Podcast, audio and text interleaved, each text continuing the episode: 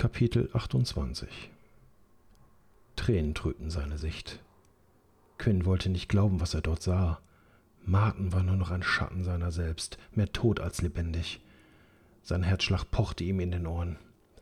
Arme wie junge Steineichen umschlangen ihn, um ihn davon abzuhalten, etwas Törichtes zu tun. Quinn wand sich mit aller Kraft. Er musste etwas unternehmen. Er musste ihn retten, einer wild gewordenen Berghyäne gleich, bis er in Torvalds Hand, die sich augenblicklich von ihm löste. Quinn sackte zu Boden. Nasskalt drang der Schnee durch seine Hose. Er rappelte sich auf und sputtete los, Torvalds Flüchen in den Ohren. Eine Woge der Übelkeit überrollte Quinn, als der Geruch von verbranntem Haar, Moder und altem Fleisch in seine Nase drang. Das letzte Mal, als er diesen Geruch wahrgenommen hatte, war in Gorka gewesen, als er die Magie des sechsten Kreises gewirkt hatte. Die Kälte streckte ihre eisigen Klauen nach ihm aus. Doch das kümmerte ihn nicht. Alles, was ihn kümmerte, war Martin. Quinn spürte die Blicke unzähliger Menschen auf sich. Er bahnte sich eine Schneise durch die Menge. Oder machten sie ihm womöglich Platz? Falle! Das ist eine Falle! Meldete sich eine leise Stimme in seinem Kopf zu Wort. Eine schwarze Gestalt hatte sich Martin genähert. Finger weg von ihm, du Bastard! Quinns Augen glühten rot, als er seine Feuerpeitsche beschwor, bereit, sich auf die Gestalt zu stürzen. Eine Kälte so fremd und doch so vertraut durchfuhr ihn. Seine Feuerpeitsche hatte sich in Luft aufgelöst. Verängstigt blickte Quinn sich um. Er versuchte einen anderen Zauber zu beschwören ohne Erfolg. Er kämpfte gegen das Gefühl von Machtlosigkeit an, das ihn zu erdrücken drohte. Für einen kurzen Augenblick konnte er die kohlschwarzen Augen erkennen, die unter der Kapuze der dunklen Gestalt aufblitzten. Dann wurde Quinn rücklings zu Boden geschleudert. Der harte Aufprall presste die Luft aus seinen Lungen. Noch bevor er überhaupt dran denken konnte, sich gegen den dunklen Magier zur Wehr zu setzen, wurde er unsanft gepackt. Man fesselte ihm die Hände auf den Rücken und stieß ihn unsanft neben Martin zu Boden. Auf alles gefasst schaute Quinn zu Martin. Sein Herz machte einen Satz, als er sah, dass dessen Brust sich leicht hob und senkte. Sein Atem mochte flach sein, aber wenigstens atmete er noch. Der kurze Anflug von Hoffnung war jedoch schnell wieder verflogen, sobald ihm bewusst wurde, wo er gelandet war. Wie hatte er nur so närrisch sein können? Anstatt mit Torwald einen Plan zu ersinnen, um Martin herauszuholen, war er wie von Sinnen in die Arme des Feindes gerannt, ohne überhaupt nur irgendetwas ausgerichtet zu haben. Quinn hatte geglaubt, dass er sich weiterentwickelt hätte, aber diese kopflose Tat hatte ihn an jenen Tag zurückgeworfen, an dem er nach Gorka gekommen war. Ihm wurde schlecht, als er sah, wie zwei schwarzgewandete Gestalten einen leblosen Hühn durch den Schnee zogen. Erst jetzt bemerkte Quinn das sachte Glimmen auf dem Boden. Bannglyphen bei den Göttern. Nicht nur, dass er den Bannkreis übersehen hatte, der jeglichen Zauber von ihm unterbinden würde. Indem Quinn sich von seinen Gefühlen übermannen lassen hatte, hatte er nicht nur sein Todesurteil besiegelt, sondern auch das von Martin und Torwald.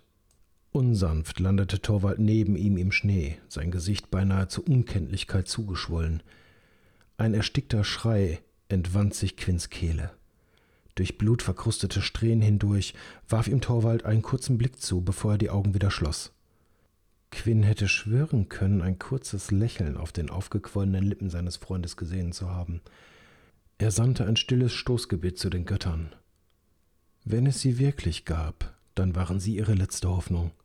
Ein Junge liegt in einer Jauchegrube, blutverschmiert. Eine Stimme so grausam wie diese Nacht selbst riss Quinn aus seinen verzweifelten Gedanken. Neben ihm sein Vater, der Körper unnatürlich verkrümmt.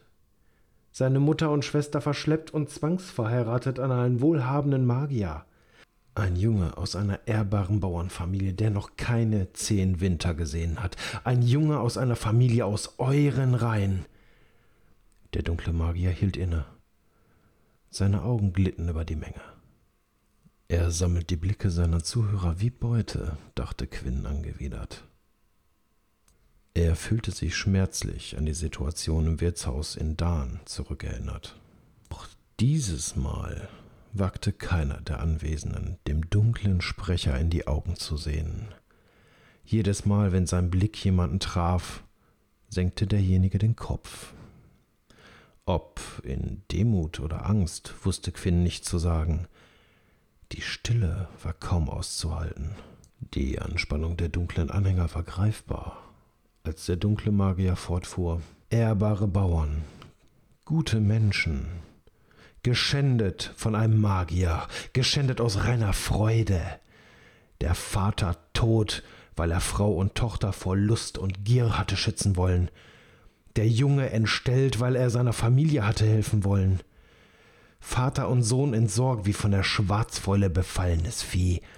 Wieder ließ der dunkle Magier seinen Zuhörern eine Pause, um dem gehörten Raum zu geben, Wirkung zu entfalten.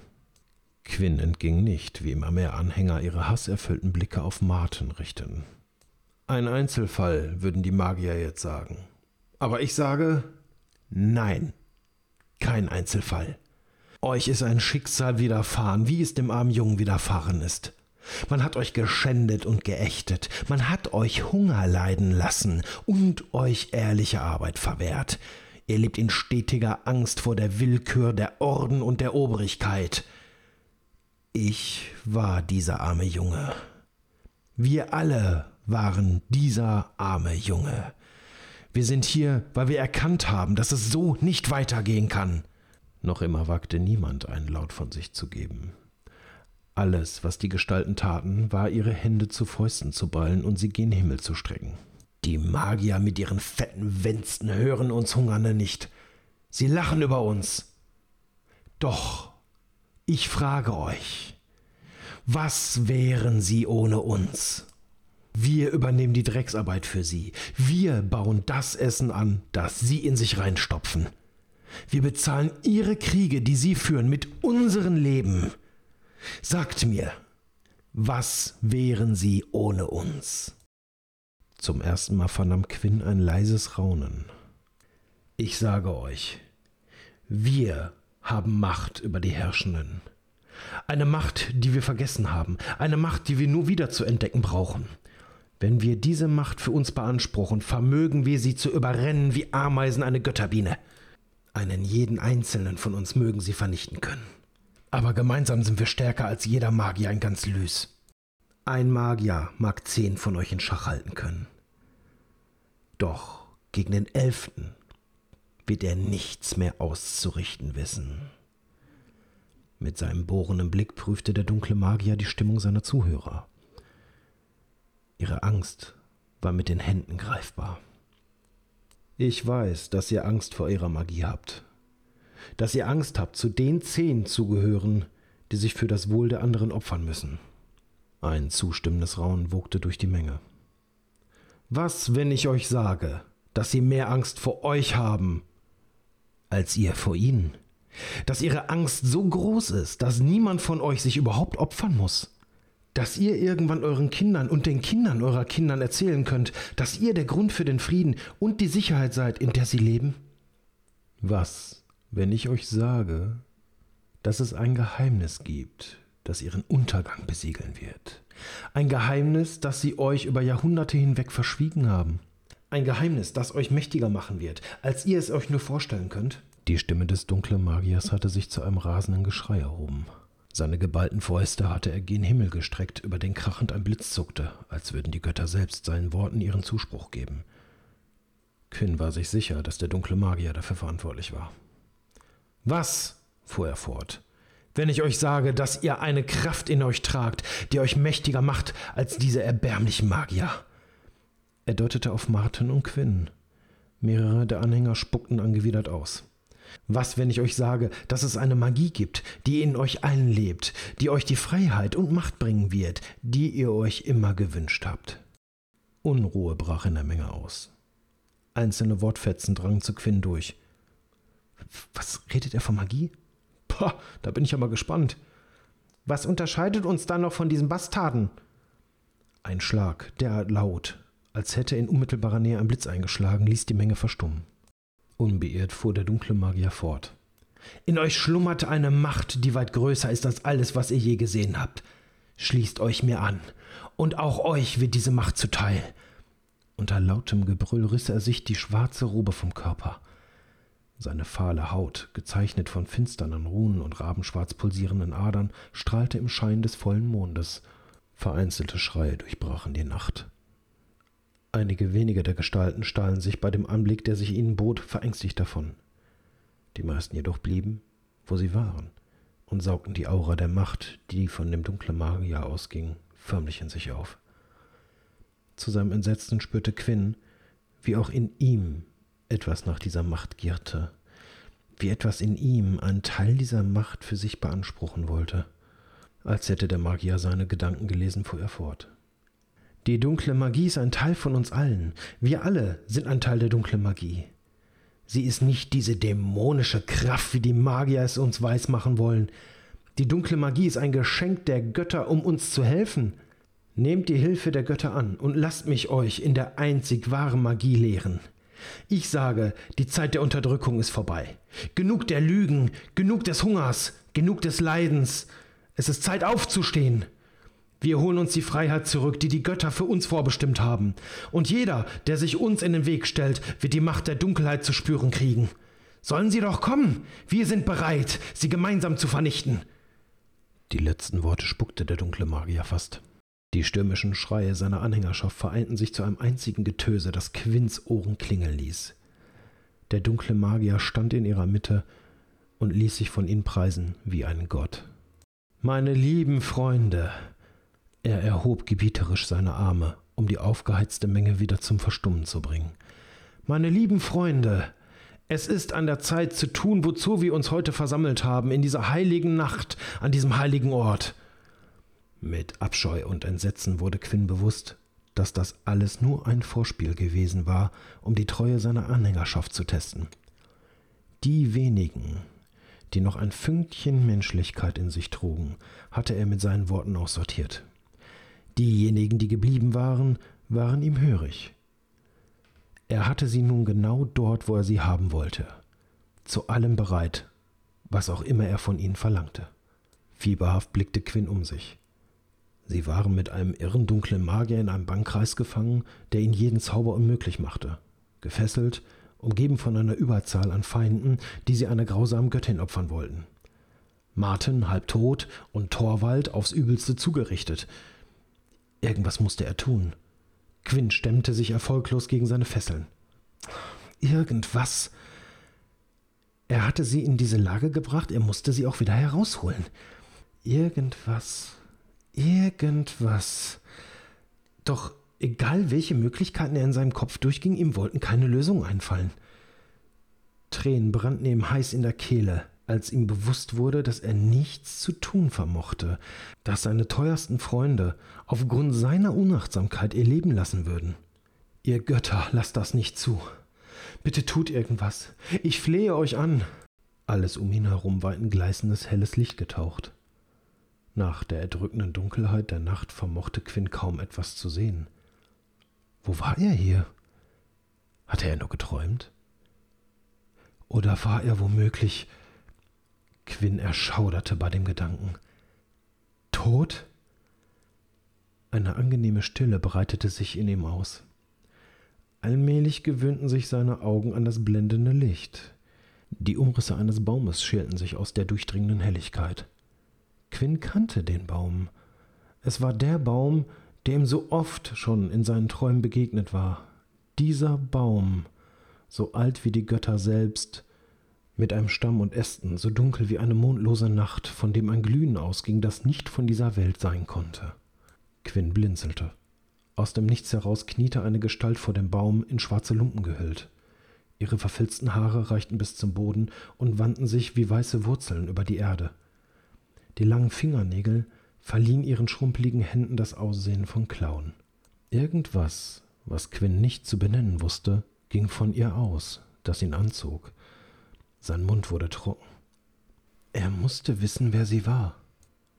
Wie fremdbestimmt setzten seine Füße einen Schritt vor den anderen. Quinn beobachtete sich selbst dabei, wie er auf sie zuging. Wo bin ich hier? hörte er sich flüstern. Doch die Gestalt rührte sich nicht. ob sie ihn vielleicht nicht gehört hatte? Etwas lauter wiederholten seine Lippen die Frage. Noch immer gab sie keinen Laut von sich. Quinn runzelte die Stirn. Sein Herz schlug ihm bis zum Hals. An was für einen Ort war er nur gelandet? Er näherte sich ihr wie einem scheuen Tier. Unter keinen Umständen wollte er sie verschrecken. Behutsam ließ Quinn sich neben ihr auf die Knie nieder. Unter der Kapuze konnte er ihr Gesicht nicht erkennen.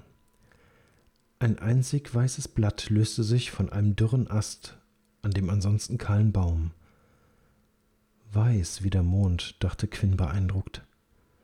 Die Frau reckte ihre Hand in die Höhe, um das mondfarbene Blatt aus der Luft zu fischen. Mit der anderen Hand griff sie nach Quinns verdorrter Hand. Wie merkwürdig, schoss es Quinn durch den Kopf. Obwohl er sonst kein Gefühl in seiner toten Hand hatte, konnte er den Griff der ihren eindeutig spüren, kühl und fest. Erschrocken versuchte Quinn sich loszureißen, aber ihr Griff ließ keinen Widerstand zu. Sie legte das Blatt in seine Hand und schloss sie zu einer Faust. Dann ließ sie ihn wieder los.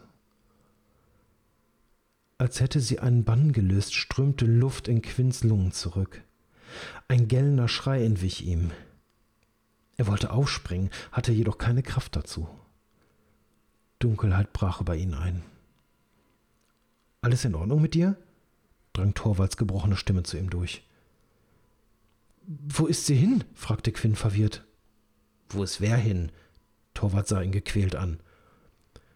Du warst für eine Weile weggetreten. Er lachte trocken auf. Und ich dachte schon, du würdest ein kleines Nickerchen machen. Ein Nickerchen könnte ich jetzt auch vertragen. Meine lieben Freunde, es ist an der Zeit, unserer großen Göttin Laila ein heiliges Opfer darzubieten.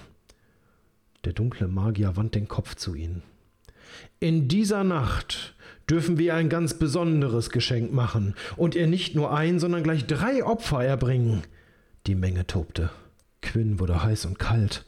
Anstatt sich etwas einfallen zu lassen, hatte er geträumt. Die Zeit lief ihm davon. Er versuchte erneut seine Fesseln zu lösen.